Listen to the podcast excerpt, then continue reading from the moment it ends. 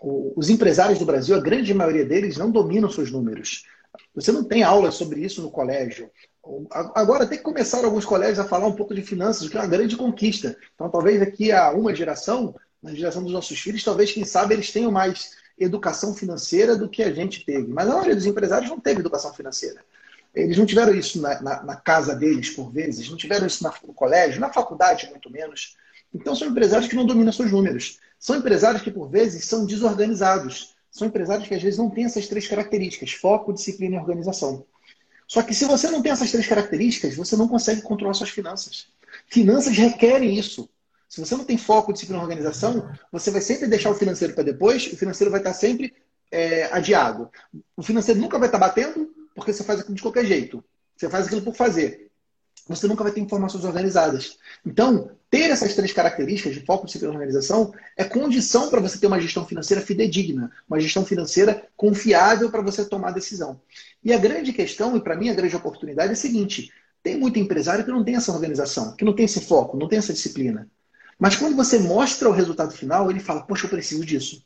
E aí vem a grande oportunidade dos contadores complementarem essa lacuna dos empresários.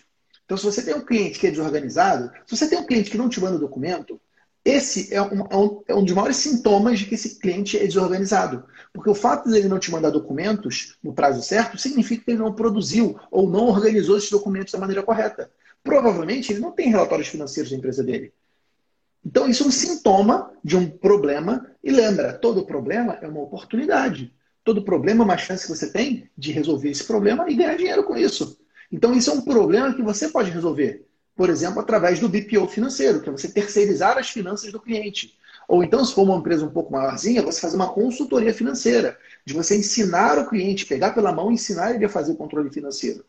Seja como for, e esses dois caminhos eu mostro lá no PFCC, mas para mim a gestão financeira é a grande oportunidade para contadores consultores. Porque é um problema generalizado que nós temos em todas as camadas de empresas, desde microempresas até empresas de médio e grande porte. É um problema que você tem em todo o Brasil, nas cidades grandes, nas cidades menores, e até agora ninguém resolveu esse problema.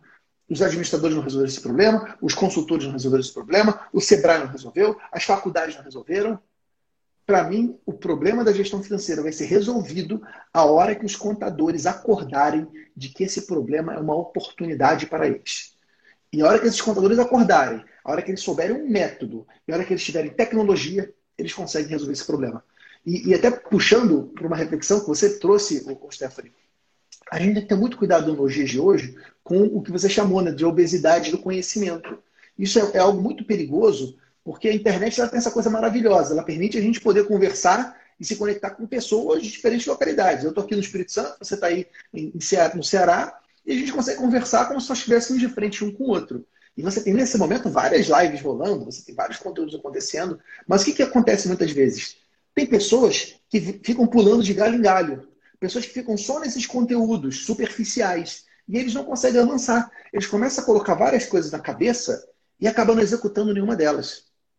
Eu não sei se você que está nos assistindo já se sentiu assim. Se você já se sentiu assim, dá um coraçãozinho para mim. Deixa um coraçãozinho para saber se isso aconteceu com você. A dica que eu tenho para você é a seguinte: preste atenção. O ideal é que você conheça várias linhas de raciocínio, vários métodos de trabalho, para você ver qual se identifica mais com você. Qual é aquele que você mais se sente confortável? Qual é aquele que você mais acredita? E óbvio que você vai encontrar várias opções. Porque tem muita gente boa, tem muita, muita metodologia que funciona. Mas, cara, escolhe uma e se aprofunda em uma. Se aprofunda nela.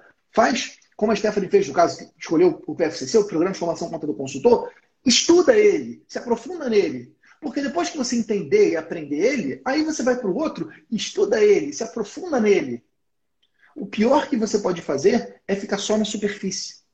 Porque a superfície tem coisas superficiais.